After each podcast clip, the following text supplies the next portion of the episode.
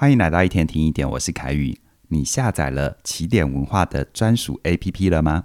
现在啊，你只要到 App Store 或者是 Google Play 搜寻起点文化，就可以下载我们的专属 APP。在上面哦，无论是日更的内容，还是线上课程的学习，你都可以同时收听，同时看我们精心为你准备的笔记哦。赶紧去下载吧！你身边有没有一种人，他的表达能力很好，每次开口都能够侃侃而谈，讲起话来也很有学问、很有道理，但是你不一定喜欢跟他互动，你会找他解决问题，但不一定会找他聊天跟谈心。还是呢，你自己就是那个表达能力很好，但是却不容易跟人建立深度关系，时常感觉到很孤单的人呢？你有没有想过为什么会这样子？我有一个学员哦，他是大型升学补习班的老师，他经常要站在台上面对上百位国高中生来讲课。如果你有接触这个年龄段的学生，你就知道要抓住他们的注意力，愿意让你讲个两三个小时的课程是有多么困难的。再加上补习班的竞争很激烈，所以呢，能够在这样的环境里活下来，没有被市场淘汰，我这位学员自然要有很好的表达能力跟舞台魅力。但他有一个困扰，就是他的学生跟朋友都觉得他是一个不太好靠近的人，他自己也有这样的感觉，好像他没有真正深交的朋友。带着这样的困扰，他走进了起点的教室。几次跟他互动下来，我大概能够猜到为什么他身旁的人都会觉得他不太容易靠近。我观察到哦，他有一个习惯，就是他常常会把聊天啊、沟通啊当成是一场演讲啊、一场秀啊。简单来说，那就是听他讲话像是在听他讲课一样。我把这个发现回馈给他，这让他非常的惊讶，因为他的内在是很想要跟人靠近。他不希望别人把他当成是老师，而是把他当成是朋友。他要的不是师生关系，而是同才的友谊。当我听到他这么说的时候，我心里有一点心疼哦。但我不着急告诉他应该怎么做才能够带给别人亲切感，让人想靠近。因为任何方法要有效果的前提，那就是我们需要先知道当事人为什么会有这样的呈现，他的行为背后影响他真正的原因是什么。经过一段时间的探索，我慢慢了解为什么他呈现出来的跟别人接收到的这中间有这么大的断裂。很可能是因为他的家庭还有成长经验，让他产生了一个信念，那就是只要我很会说话、很会表达，就会有人喜欢我。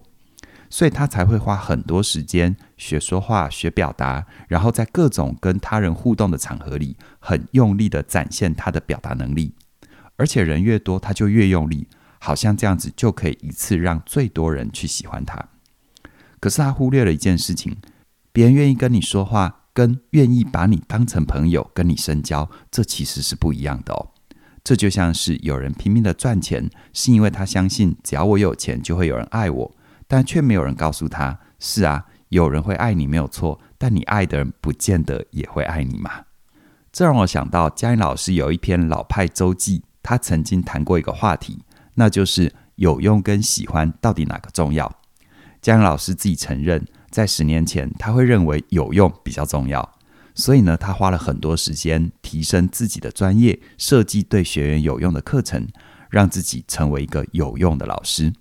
可是随着生命不断的前进，他现在会说，能够被喜欢是重要的前提，因为呢，有用是一种工具价值。而喜欢是情感价值，能够提供工具价值的人，我们会想要找他解决问题，但不见得会想要跟他成为朋友。而能够提供情感价值的人，我们才会觉得他是一个有温度、有安全感、想要靠近他的人。人呐、毕竟是群居的动物，我们的内心深处都渴望被别人懂，渴望跟人建立连结。所以呢，一个有用、看起来很厉害的人，如果不能够被接纳，他其实是孤独的。回到你身上，你有想过你的呈现能够真实表达自己的心意吗？在你内心深处，你明明也想要跟人建立深度的关系，但你的呈现却没有带给别人安全感，把别人越推越远。有什么具体的方法可以帮助我们跟人建立深度的关系呢？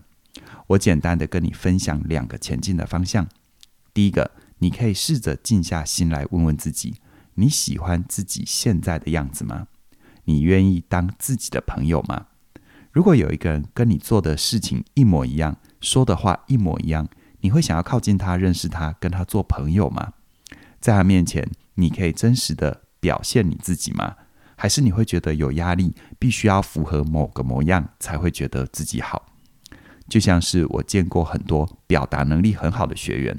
他们想要跟人深交，但是却习惯在别人面前表现出自己很厉害、说话很正确、很有逻辑的样子，却没有觉察到自己这样的呈现没有办法传达出他们真正的心意，反而让人觉得他不好靠近。再来，第二个前进的方向是练习对人有真正的好奇。什么是真正的好奇？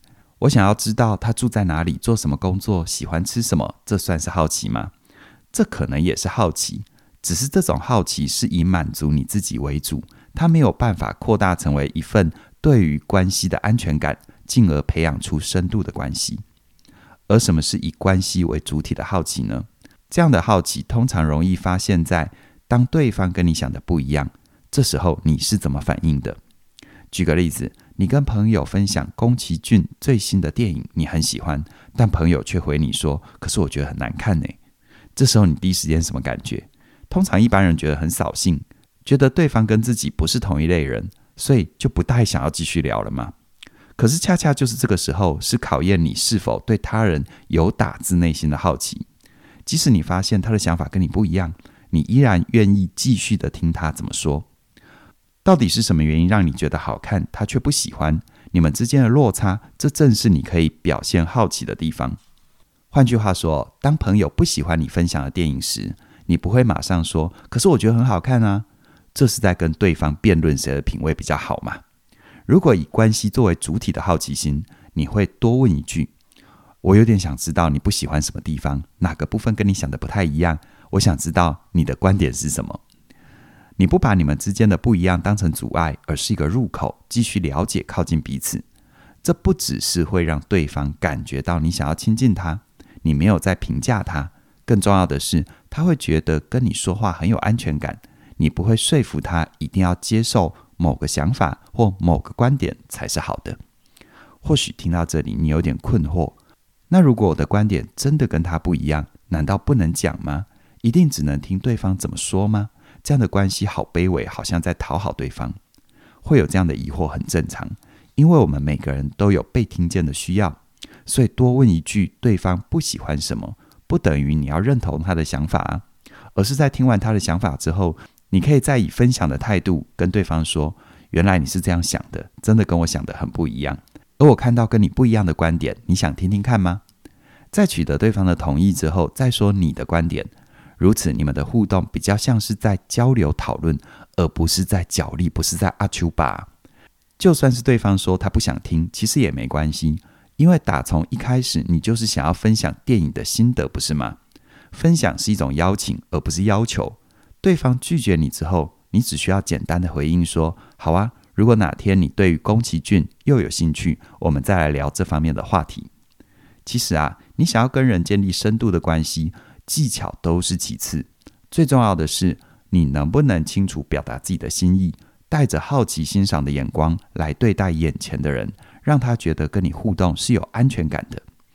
如果你也想要在这个议题上有更多的前进，欢迎你加入我最新的线上课程。我想跟你好好说。你可能会好奇，坊间已经这么多谈沟通的书跟课程了，那这门课跟其他的差别又在哪里呢？很多谈沟通的课程都会聚焦在话术，也就是 what 跟 how，要说什么跟怎么说，而比较进阶的会进一步谈到关于场景。也就是 who、when、where，说话的对象、时间和地点。而这门课是完全跳脱这个框架。我从关系的阶段作为入口，陪伴你去看见，在不同的阶段里，你可能会面对到的功课，那会是什么？什么样的说话方式会让关系变得辛苦？而这些话的背后，又藏着什么样的信念跟议题需要穿越？怎么说话才能够清楚表达自己的心意？让人有安全感，愿意跟你建立深度的关系。我想跟你好好说，预计在十二月十八号的凌晨零点上架。现在在起点的网站上面已经能够收听到第一节的免费试听，也有完整的课程说明。很鼓励你可以先设好闹钟，在我们第一波超早鸟优惠的期间，手到加入，你就能够享受最划算的优惠价二零二四。让我想跟你好好说这一门课陪伴你迎接二零二四年。详细的资讯在我们的影片说明里都有连结，期待你的加入。